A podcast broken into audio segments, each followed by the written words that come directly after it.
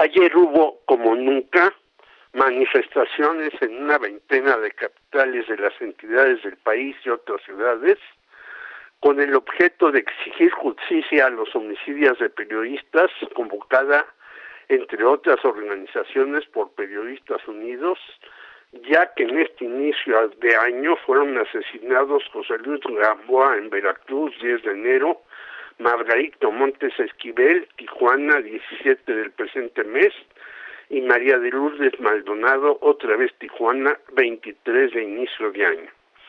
Tres crímenes en menos de 15 días, algo que es realmente indignante y por lo cual necesitamos todos, autoridades, dueños de medios y especialmente el gremio periodístico, detener a como dé lugar esta terrible escalada. Ello porque los mecanismos de protección no son eficientes y la justicia mexicano mexicana es, como sabemos, un caldo de malos olores que despide su tufo en cada ocasión. Según artículo 19 de Leopoldo Baldonado, han ultimado a 148 compañeros del año 2000 a la fecha, de ellos 136 hombres y 12 mujeres, y existe un 98% de impunidad en estos asuntos, lo cual demuestra que no se hace casi nada para averiguar qué realmente pasó.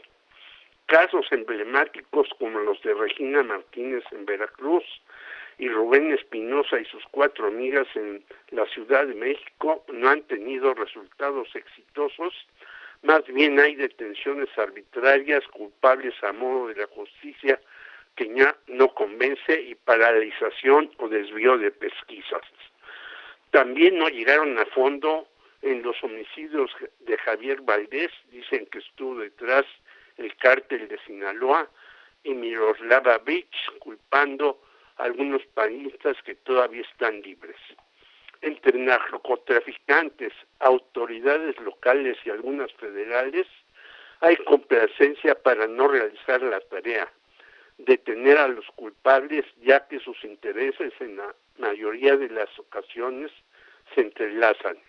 Así pues, es increíble que en el mecanismo de defensa de los periodistas los votos decisivos sean de funcionarios y los informadores que participan en el mismo sirvan para avalar presupuestos que utilizan a discreción las autoridades no para lo esencial, proteger a los reporteros. Los botones de pánico, las alertas a las autoridades, las guardias a compañeros, por cierto, han asesinado cuando menos a seis tecleadores y a varios de sus respectivos cuidadores, y la denuncia ante las fiscalías no sirven de gran cosa.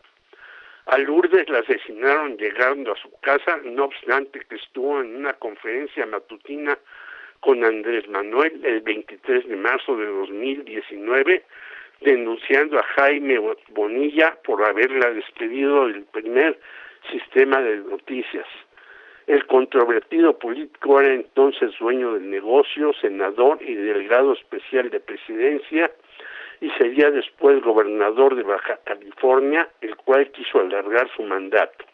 La batalla de Maldonado tardó casi nueve años cesada en 2013 y unos días antes de caer por los disparos de Sicairos fue a cobrar lo que le correspondía y en la empresa no la recibieron. Bonilla ha dicho que está dispuesto a declarar.